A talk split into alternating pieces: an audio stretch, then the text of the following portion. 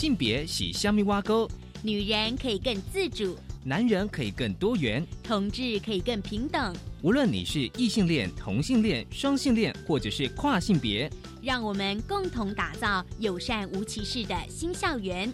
最没有尺度的声音，就在性别教育 Easy Go。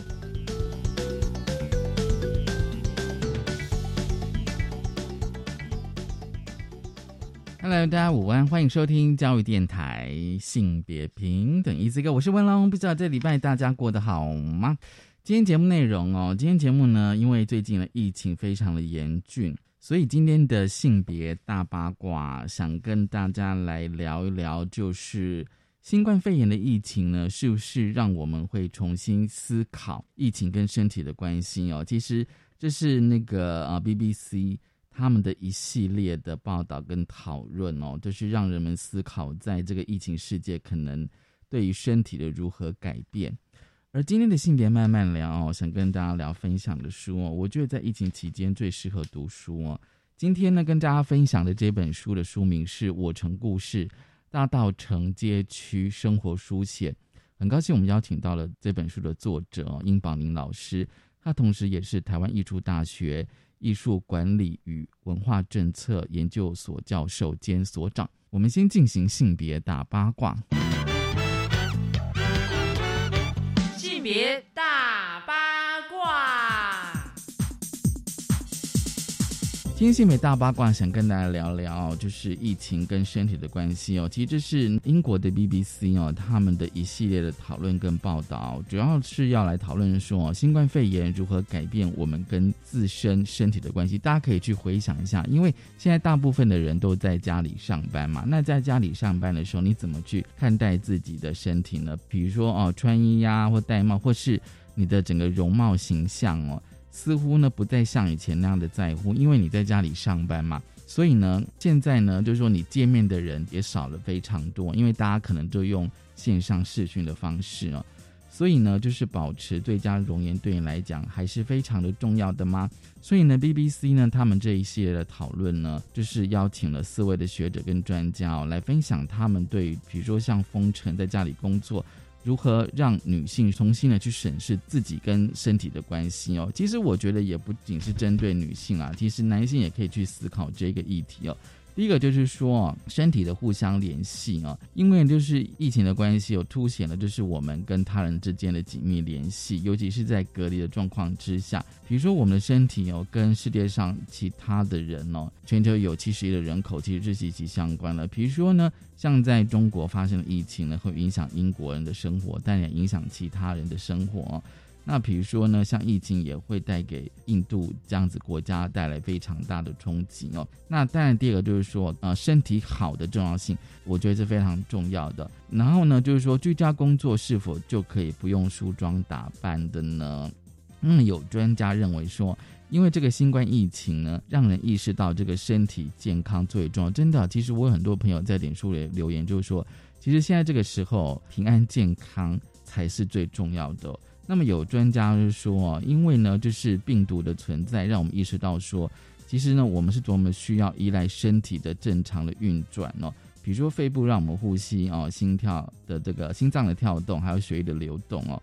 那另外就是说，新冠肺炎是不是允许我们不修边幅哦？因为大家都在家工作，所以像有些朋友他可能就穿着睡衣，或是穿的非常的休闲，比如说 T 恤跟短裤哦。就可能就在床上或者在沙发上工作。那封城呢？其实有专家就说，就好比就是一段的隐身期啊，因为大家都没有出门嘛，所以给人们提供一个不修边幅的借口。比如说，可能有白头发啦，不刮你的体毛啊，也不刮胡子啊，然后也不用再节食哦，因为大家可能就会想要拼命的吃哦。而且呢，我觉得这个疫情呢，也提供了我们一个很好的一个试验的机会哦。比如说呢，哪些事情让我们的身体感觉良好，哪些其实并不是这样子的哦。那另外就是说哦，就是更珍惜这个呃肌肤的接触哦。其实社交距离哦，就是说这种疏离感呢，有些专家认为说让他意识到，就是说，比如说像拥抱还有人的肌肤的接触以及见面是多么的珍贵啊！对啊，因为我们可能已经很久没有跟我们朋友面对面的接触哦，这次改变，那到底有没有什么是没有改变的哦？那么呢，新冠肺炎当然也改变了许多，但是有些还是不变的，比如说可能包括一些女性如何看待自己的身体啊。那么，或者是说，社会对这个女性身体更加的吹毛求疵哦。比如说呢，即便是在这个疫情当中啊，女性呢，就是有专家认为，女性的仍然面临，比如说减肥压力啊、肥胖的恐惧症啊、身体羞辱这些，并没有削弱啊。甚至由于社交媒体的影响而被放大。比如说呢，你是不是因为了封城而长胖？如何不节食减肥？或是想在解封之后呢，你的容貌是不是看起来又更加美丽？那这个呃封锁期间如何减肥哦？这些等等哦。所以呢，其实我会觉得说，他这一篇的报道，这是 BBC 的网络新闻，其实我觉得非常有趣的，因为我觉得比较少看到，就是说像在疫情哦，像欧美他们的封城的状况之下。疫情怎么样去影响到我们的身体？而这个疫情又怎么样让我们看待自己的身体？好，这是今天一开始跟大家分享的性别大八卦。稍回来，性别慢慢聊。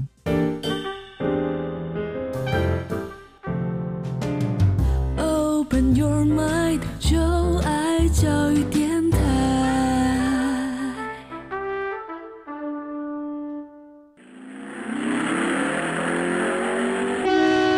性别。慢慢聊，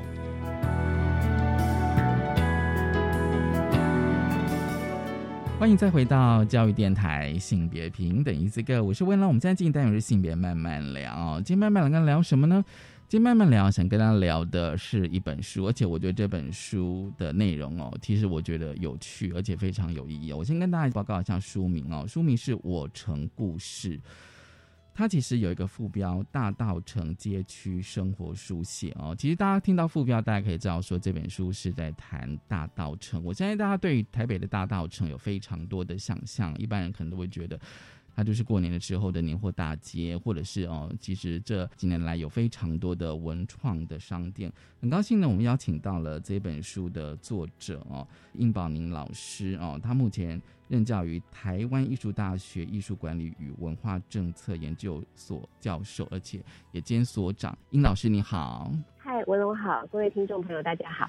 我其实想问一下殷老师哦，因为我读完这一本书之后哦，其实。感受还蛮多的啦哦，那我其实是想问一下老师，就是说，哎，当初为什么要写这本书呢？为什么是大道城呢？我通常会先讲说，这本书我觉得光书名就可以讲很久哇，因为这本书的书名本来我是取叫《我城故事》，后面是写大道城台北。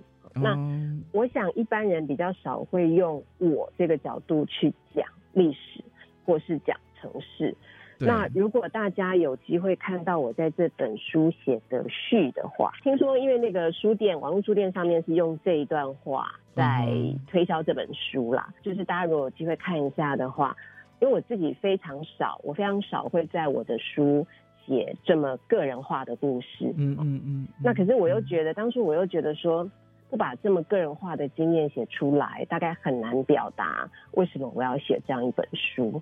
那我先讲一下我自己。如果说我们，因为刚刚主持人有介绍嘛，其实我是在大学教书。嗯嗯。那我们是所谓被设定是有学术训练的。嗯。那我的学术背景比较是都市文化研究，特别是性别研究。好，也就是从性别研究的角度，怎么样看空间历史？嗯。这个大概是我过去学术研究蛮重要的一个路线。嗯。嗯，可是为什么刚刚特别提到我自己写的序？是因为我从小我一直觉得我很幸运，就是我的家人，就是他们不会限制我那种空间移动的行为，这样。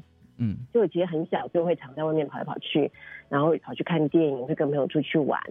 那或者是说，我也常跟人家讲，我很想来推一个运动，叫做让小孩走路上学。嗯嗯，因为我就回想到小时候，比如说。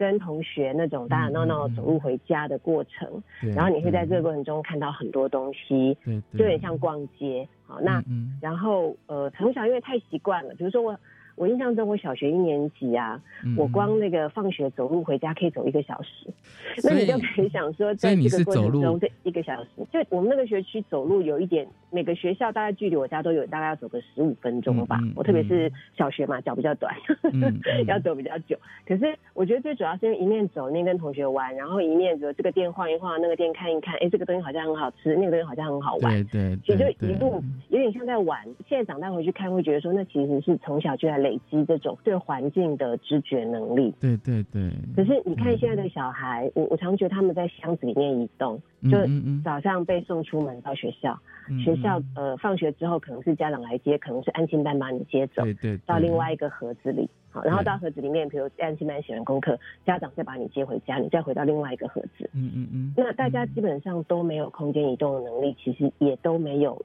认识环境跟建立环境情感的能力，嗯。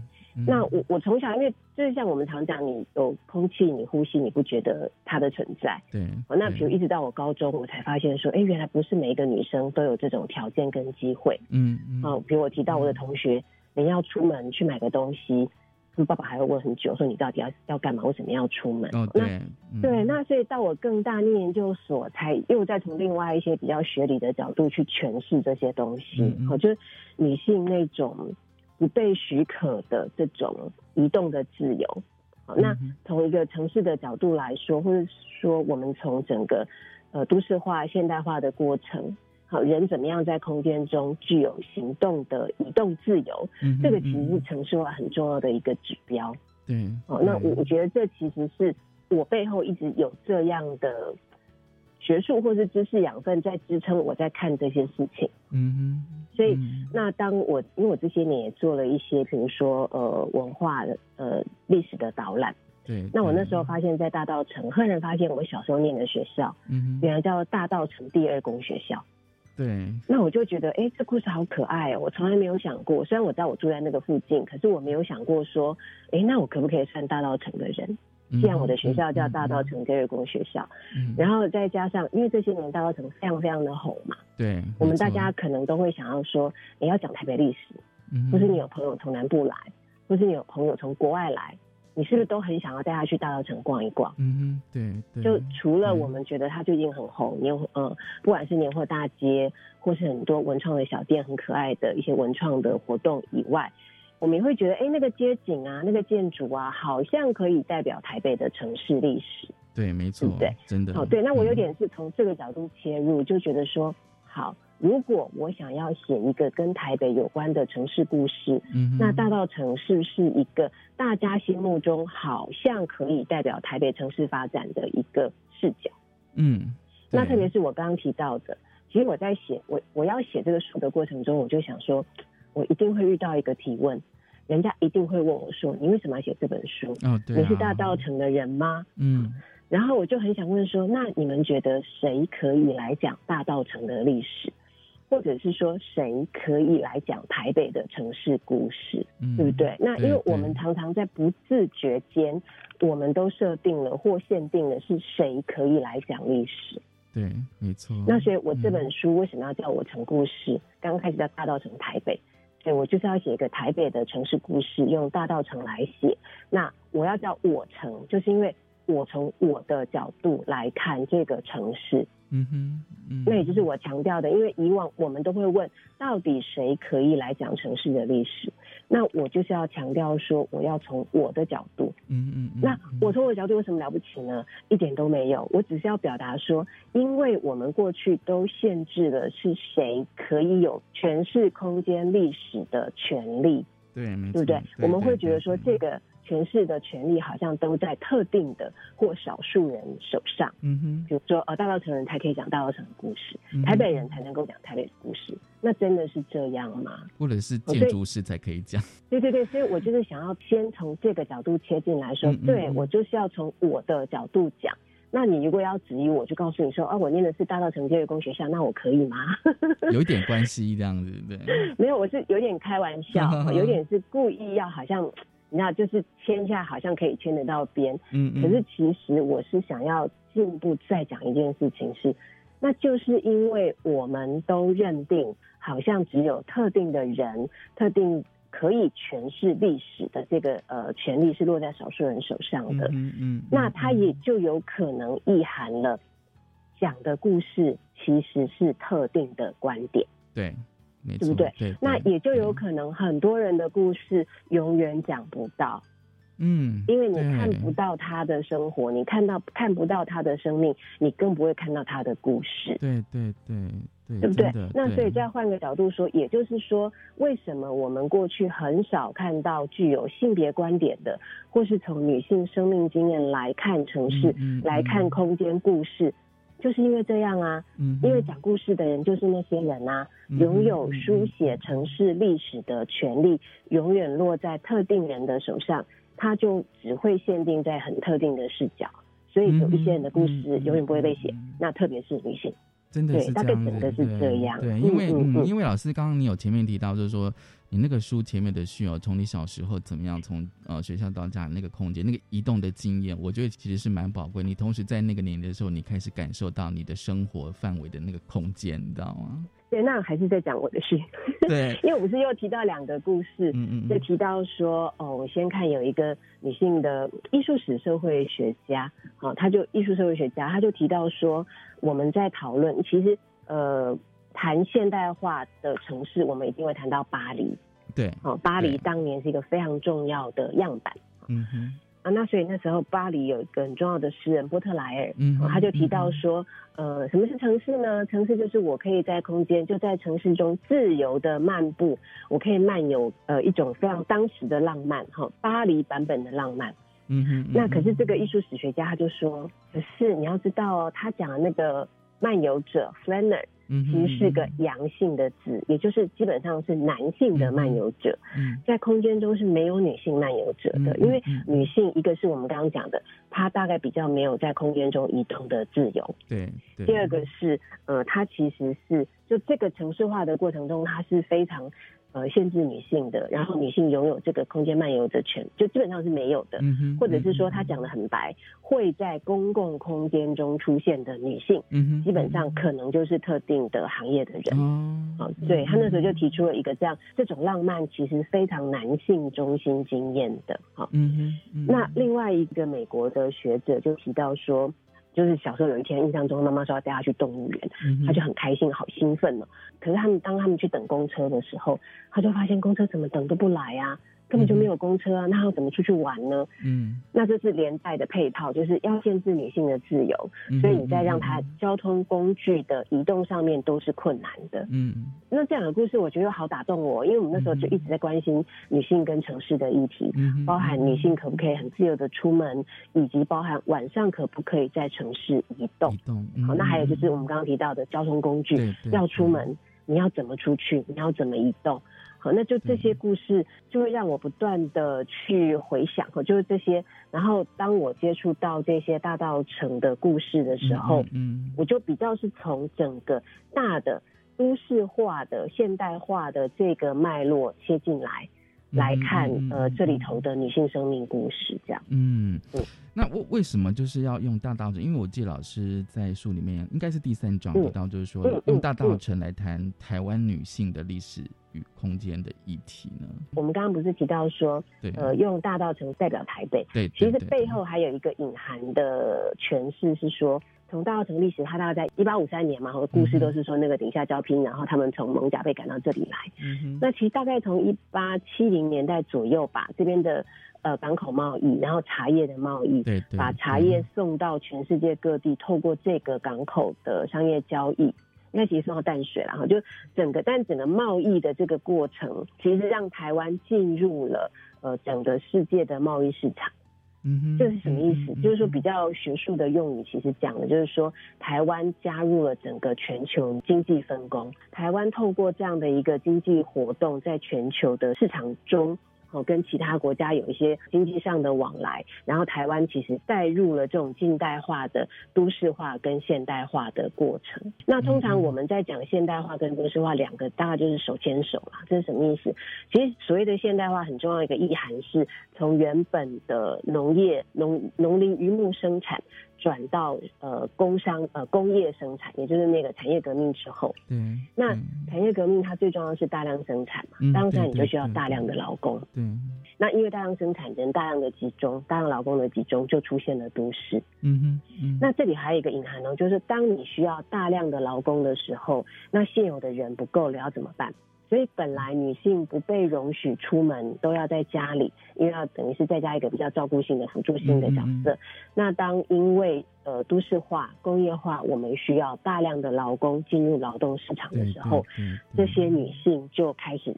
就他们就走出原本的家庭了，嗯，啊，就开始透过因为取得工作机会，而慢慢的经由呃具有移动的能力，具有经济独立的条件，嗯嗯，而开始慢慢取得了他们可以独立生活的条件。好像最简单来讲就是检查女工。嗯，对，因为大稻城这边大家都知道嘛，最早被大家津津乐道就是因为茶叶的贸易。对，我曾经很快的推算过，就是茶叶生产它有它的季节性的变动。嗯嗯。那在最尖峰的时刻，这里可能同时有两万个检查工。那台北附近去哪里找这么多人？嗯。所以很多女性，比如刚开始可能只是从呃三重、新庄、泸州那边走台北桥走过来到大稻城这边。那后来就发现，也有中南部的人开始上，因为工人实在太缺了。对，其实当时我们有到对岸去征工人哦。嗯。我有看到那种报纸上面征，比如说从泉州啊、从厦门啊来了很多检查的工人。那你就可以想象，这些工人刚开始他们还是很辛苦，从三重每天走来这边上班。那他后来就慢慢可能附近租房子。对对。那是不是就是我有我讲的，从本来可能都在家生活？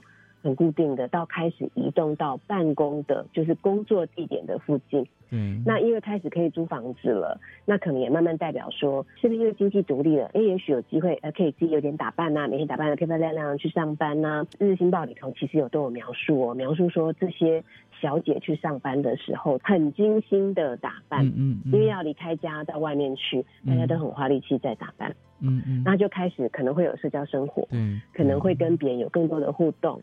那也可能就隐含了自由恋爱的机会，哈，就这样一步一步一步的，就是原本我们想象的那种，呃，被框限在比较传统的父权体制的家庭生活状态，或是从小被期待的性别角色，其实因为他进入了职场，呃，有了经济独立的条件，而慢慢的产生了一些调整跟改变。嗯，反而是因为就是呃，在大稻城许多女性她们开始做这个检查的工作的时候呢，他除了有经济能力之外，反而让他因为这样子，反而有更多的一些移动啊或行动的能力，反而让他可以做更多的事情。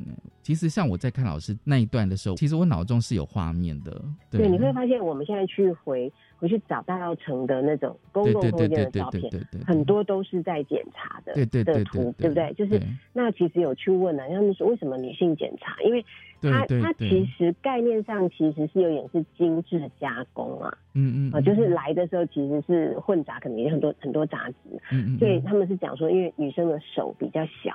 那当然还有一个比较传统的时候，就是呃女生可能比较心细啊，好就是可以比较承担这种比较需要细心耐心的工作。嗯嗯，其实有些男性做了，但是我觉得有意思的是，你去看那些照片哦，很多年纪很轻的女孩，其实有很多我们现在标准看都叫童工啦。但是另外一个画面是。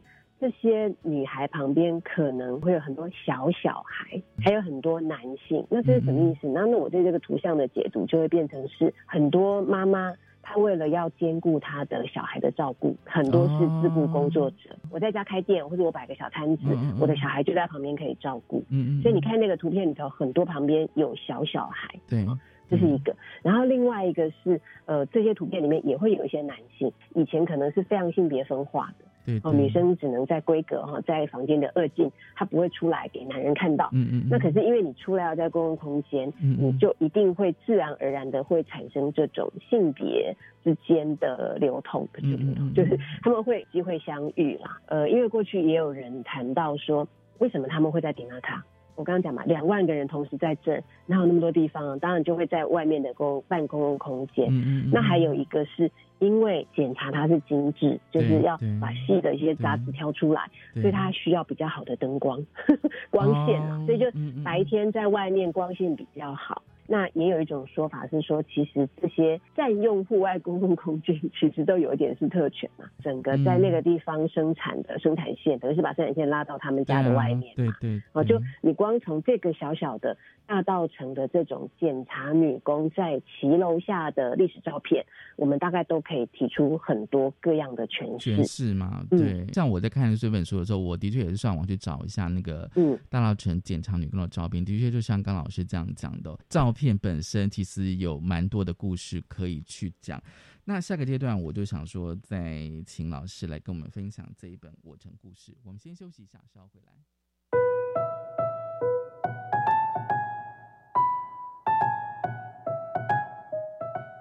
不服输跟超越自己的信念，就是通往成功的捷径。坚持不懈，真的没有做不到的事情。勇敢追梦，勇敢向前，不要轻易放弃，成为自己骄傲的样子。想感受年轻朋友的梦想力量，每个礼拜三、礼拜四晚上十点钟，请锁定由季节制作主持的《Young Dreamer》。高中理化科目要如何线上学习呢？教育部持续扩充学习资源，例如在 YouTube 平台上面就增加了我们熟悉的英才网，以及和国教院与台达文教基金会合作开发的台达摩克师频道哦。那除了理化以外，还提供了哪些内容呢？还有高中数学、生物、地球科学等一共五种学科学习资源。另外还有技术型高中数学和电机电子群科的核心科目哦。以上广告由教育部提供。我家在哪里？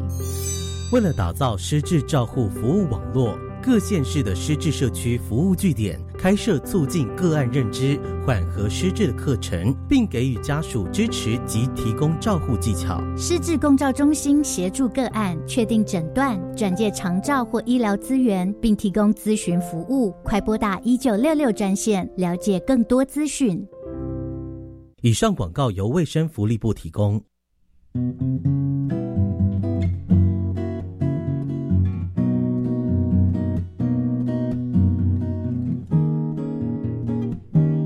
是苏命苏米恩，你现在收听的是教育电台。哦，朋友们就爱教育电台，耶。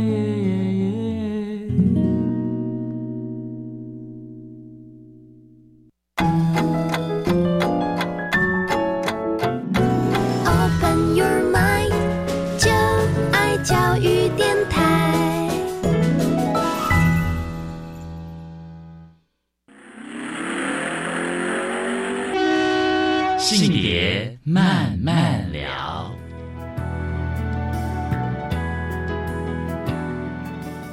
欢迎再回到教育电台性别平等一四一个，我是温乐。我们现在进单元是性别慢慢聊，今天慢慢来跟他聊的是一本书《我城故事：大道城街区生活书写》。很高兴我们邀请到了这本书的作者殷宝明老师，他同时也是台湾艺术大学艺术管理与文化政策研究所教授兼所长。好，这个阶段呢，我想哦，就是说，因为我们上个阶段已经谈到那个呃大稻城的检查女工哦，其实我觉得还有一个重点就是说，在当时其实已经开始有女生受教育了，嗯，对，那还有就是解残足这件事情，嗯。嗯。我们光从那个大道城检查女工的那个照片，对，就可以讲很多故事，对不对？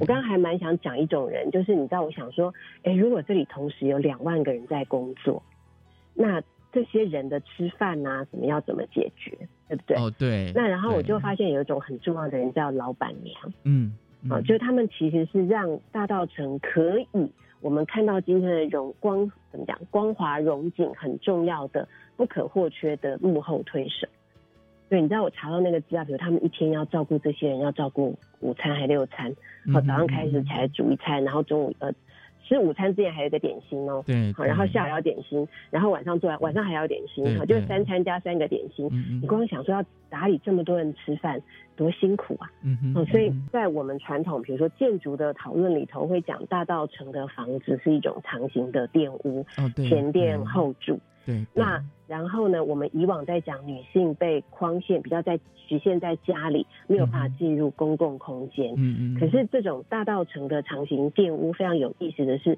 前店后住嘛，对不对？好像后面住呃老板娘是住在后面的家，可是老板娘会经由可以出来做生意，跟以及在街上打理他们家跟街区的生活，而有一个在中间的转换，嗯嗯，跟折冲，我觉得这是一个非常非常特别的角色。那也就是我们刚刚提到，就女性怎么样从家慢慢走出来到公共空间，我觉得这是一个非常有意思的象征跟转换。嗯嗯。讲到这个，我觉得另外还可以谈的一个特点，就是在大道城里头，因为我们刚刚不是一开始说，大家常常认为大道城好像可以谈到或讨论到台湾、呃台北，甚至是台湾整个都市化过程的一个起点。对，所以我们会讲很多事情的第一都出现在这儿。其实是因为，我觉得在历史上面来讲，它是因为这边先开始了都市化的脚步，嗯嗯，所以很多故事会发生在这里。嗯，比如说哦，第一个咖啡店，第一个西餐厅，第一个什么，第一个什么，我们会讲很多的第一都在这里出现。那也包含了，比如说第一个呃正式的女子。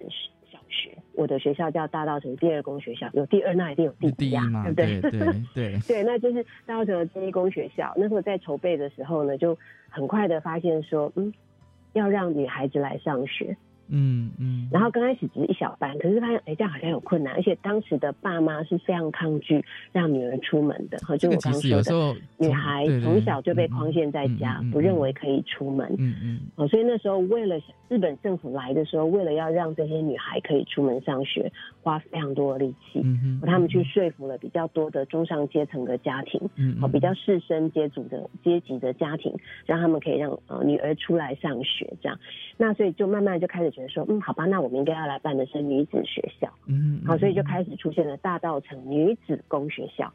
那这个等于是台湾第一次出现女性的工学校，也在这边最早的出现，嗯，那它就是现在我们看到的蓬莱国小，嗯嗯。蓬莱国小最早是呃大道城的女子工学校，嗯，那呃比较有名的，比如说我们的那个前总统夫人曾文惠女士，嗯，就是那个学校毕业的，嗯，你就可以想象在那个年代，怎么样让家里的女儿出来上学，嗯嗯，可是呃我觉得呃不要，我刚刚虽然讲她是第一个女子公学校，对，可是台湾真正有女孩可以出门上学，其实不是在这儿，是在淡水，其实是因为马街。哦，就我我觉得马街博士对台湾，特别是北台湾的整个发展是非常非常关键的一个人。那其实也那大家知道他最有名就是医疗传教嘛，哈，医疗教育传教。对，所以他那时候意识到说，呃，他到这边来传教，在他当时的眼里啦，觉得我们这边就整个知识水平很不好，人民生活很困苦，他就兴起了要办学的想法。日本人来办的时候，他们想的是说要让女孩来上学，可是有人再去讨论说，日本人希望女孩出来上学，其实他背后想的整个还是从殖民经济，对，就我们刚刚讲的，呃，工业化、现代化、都市化跟。殖民其实都绑在一起。当他希望你的这个社会有更多的劳动力出来帮我贡献经济生产的时候，我当然希望全部的人都要出来。所以女性也被视为是重要劳动人口。哦，所以他设学校让女性出来，提升劳动人口的水平。和这是从一个殖民的角度。嗯那刚开始，呃，马杰博士他想的，哦，一开始他其实有想到的是，他要训练本土的宣教士。他会觉得我一个人来传教动作很慢呐，我如果训练跟我一样，而且是用本地台湾人来帮忙传教，那进度应该比较快。这是一个他当时的想法。可是他另外还看到一件事情是，台湾当时的社会性别不平等非常严重。嗯，比如说当时有什么童养媳呀，或者是说卖女儿。好，或者是说，其实更残酷的是，比如说女婴就把她掐死啊、淹死啊，不要了，对不对？就那时候，其实女性就女孩或者女婴的生命价值是非常被践踏的。嗯，那他就看到这个现象，所以他那时候就觉得说，他要想办法，他觉得让让这些女孩受教育是呃唯一的出路。所以他那时候在淡水就办了女学堂，也就是其实叫做全台首，就是。一个除了是台湾的近代化教育全台首学，其实还有女子首学。对，那就在现现在淡水那个淡江中学里面有一个女学堂。然后那时候他说非常了不起哦，他就给小女孩上学叫女学堂。他就发现说，哎，我们其实有一批人啊，是那种比如童养媳，从小被送进去，或者说被叫去工作，就是经济条件很不好，生活很差。那可是他们可能已经结婚了、嫁人了、有小孩了。就另外开一个叫做副学副学堂嘛，对，他就发现不同年龄层的小孩要分开来教，所以就有一个女学堂。所以他那时候已经有那种概念了，就是好像要分不同的年龄层去教学。对对，就就是用我们现在比较已经现代教育的观点在看这件事情了。可是这都是超过一百年前的故事了。对，所以我觉得马街对台湾北台湾的发展其实贡献真的非常非常的大。啊，包含他的夫人，他的夫人其实就是古古的平埔族的女性，嗯他那时候也是就是个养女嘛，她就是觉得说，她还给她一个名字，好叫张聪明，因为她觉得其实他的她的夫人非常的聪明，但是就是没有被好好的对待，嗯哼嗯，好，所以我觉得这个过程其实就是说明女性哈，因为她是被社会性的限制了她的性别的发展。可是透过教育，其实是去转化了这个过程。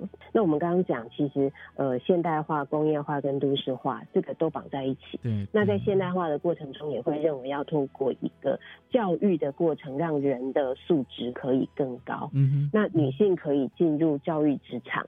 其实它有几个意涵哦，一个是我们刚刚讲的，你就可以呃呃自我教育嘛，对不对？就是自我启蒙，然后可以被更公平的对待。嗯。另外还有一个条件，就可以有机会取得经济独立的机会。对，没错。嗯。那所以我们可以看到另外一个有趣的发展是，呃，这边就也出现了那个产婆跟护护士学校。嗯嗯嗯嗯。啊，就是因为他一开始就整个最前面的开始。都是为了需求，对啊，比如说日本人就发现说，哎，台湾女性的那个生产致死率很高，嗯嗯嗯，或者是说，哎，台湾的医疗条件不够好，嗯，我们很需要培养很多的看护妇，看护妇其实就是护士或者我们现在讲护理师，对，好，那他们就觉得说，刚开始都是这样，就是说他只训他只训练日本籍女性，嗯哼嗯，后来发现根本都来不及。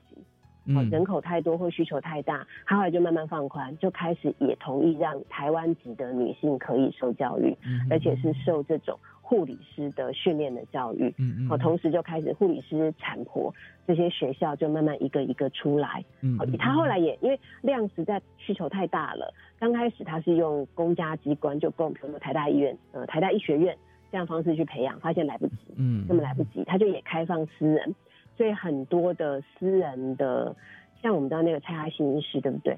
他自己也开了产婆学校，对对。哦，就是他们觉得说，因为官方的那个培养的数量永远不够，对，所以还是让民间也可以。所以那个时候，日本的政府其实它是同时允许私人也可以开办这些学校。嗯嗯。那你就可以想象，当大量的女性她开始取得了护理师或是产婆这样的专业的技能的时候，嗯，他们其实就可以在这个社会上立足。对不对？就开始慢慢的改变了这个社会对他们的期待跟看法。嗯哼嗯。哦，就是我觉得就是透过怎么样一步一步的从，因为都市化需要很多的工作机会，很多的人来工作，所以女性走到职场。那一开始这个职场可能是非常阶级分化的，比如说检查女工，她可能比较中下阶级，没有什么知识教育背景，她就是比较劳动力的。可是当慢慢他们有机会受教育，有比较好的专业技能跟知识条件的时候，她可以渐渐取得呃比较需要专业的的这些工作，然后让人家比较尊敬他们。嗯，哦，就是那本来认为女性什么都不会的这种歧视跟偏见，其实慢慢一步一步的调整。嗯哼，嗯。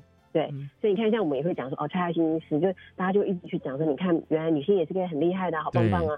过去他们不被重视，其实是因为他们是刻意的被打压的，或是在那个性别社会化的过程中，是不让这些人有机会发展的。那我们看到，透过这样的一个呃都市化过程、现代化的过程，因为透过教育、透透透过工作进入职场，慢慢的去改变了这样的一个性别的环境跟框架。其实这边啊，就是老师，你还有提到另外一个女性的角色是易丹，嗯，对，这个就还蛮有趣的。对对，那我刚刚有讲嘛，哈，就是说我们从那个阶级的角度来看，对，呃，女性可以受教育进入职场，会改变她的生存处境。对对。那可是其实当时台湾社会毕竟还是呃性别歧视很严重的，哈，那那应该这样说了，我觉得。易旦会被视为一种美丽的风景，它在街道上是被看到的。因为相对我刚刚说的，你在大道城看到很多检查女出现在公共空间的画面，对。那当时的时代，同一个会被拿出来讲的画面是，可能在这些呃街景繁荣的路上，会有很多漂亮的驿站在路上行走，好，它也会被视为是一种美丽的街道风景。嗯哼。那可是这些，就我们要一方面怎么样？你要去呃肯定说。的确，以前女性是不被容许出现在公共空间的。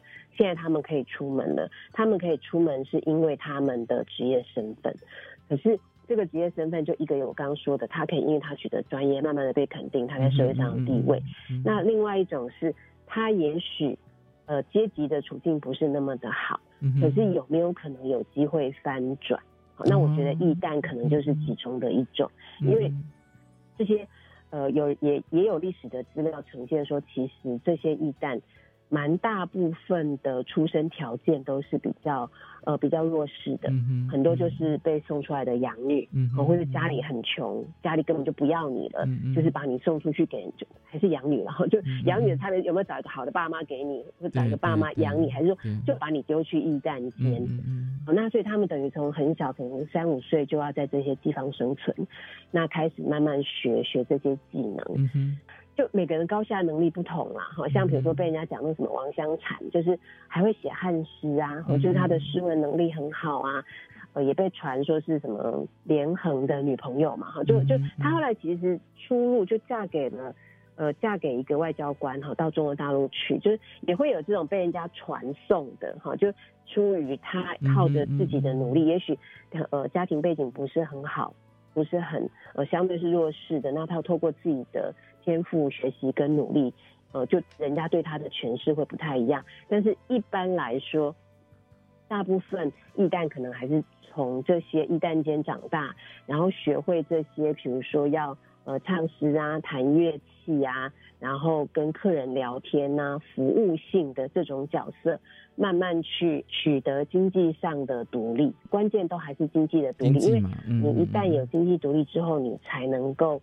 呃，去选择你比较希望的生活形态。嗯哼。那可是刚刚会讲说，驿站会一直被拿来讨论，作为所所谓的大道城一个美丽的风景。对。我觉得还有一个原因，是因为这里就是商人嘛，对不对？就这边都是做生意的人。对。那我们刚才也提到，大道城是做茶叶贸易啊，或各种其他的贸易。那贸易就是会有买家嘛，对不对？那很多大道城的客呃商人为了要接待这些买家。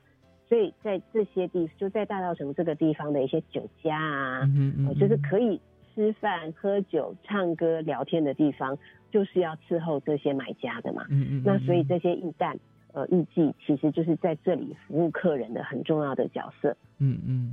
那一方面，当然有有有一部分的这些餐饮业，后来慢慢就转型成我们后来看到什么咖啡店啊、餐厅。对，那那然后有意思的是，因为当时艺旦很多嘛，那他们就讨论有一件事情很有趣哦，因为艺旦要打扮呢。他们每天花在这种制装的化妆的费用，服装啊，打扮，对，那所以就连带的有人会讨论说，其实我们为什么说永乐市场的布市，就呃大城这边地方的那个布啊什么那些很兴旺，或是周边产业很活络，比如说有做旗袍的店啊，很棒的做洋裁的店，其实都是需求而来的，就是因为这边有很多。女生需要每天打扮的漂漂亮亮的，嗯，所以她 就有这种我们现在所讲叫时尚产业哦，时尚产业，对，就有点是带动了这个地方的时尚产业的兴起。那所以呃一部分当然是六零年代的纺织业在这里哈，就很多。呃，家的 key 给处在这里。嗯那另外一方面，其实是有个更远的因素，是这里有很大量的这种时尚产业的需求。嗯啊，所以呃，带动了后面我们看到什么游乐市场啊、布市啊，或这边有很棒的呃旗袍师傅、洋裁师傅这样子。哇，就是说，好像从一个经济的哈经济独立因素，好像就层层，我觉得好像很多。那种关系都是交织的，然后因为这样子，然后就改变了，就是可能在大老城的一些那种所谓的性别的东西。我觉得好像就说，听过老师这样子的解释之后，我觉得其实就还蛮清楚了，为什么会有这么多不同的女性的样貌。好，那下个阶段我就要想请问一下老师哦，因为其实，在大道城有两座的博物馆哦，就是呃迪化二零七博物馆跟。跟阿妈家哦，虽然阿妈家她可能就是说未来会迁移，所以我们待会下阶段请就是应老师来跟我们聊两座博物馆。我们先休息一下，稍后回来。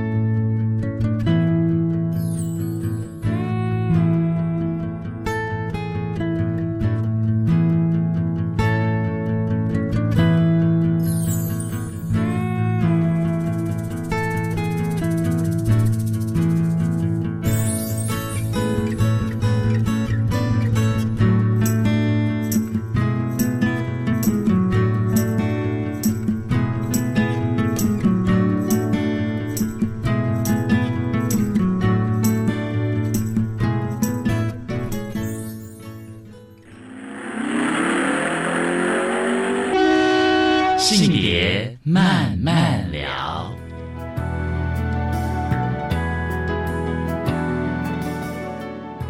教育电台性别平等，Easy Go。今天呢，跟大家聊的是一本书《我城故事：大道城街区生活书》。很高兴我们邀请到了作者殷宝明老师。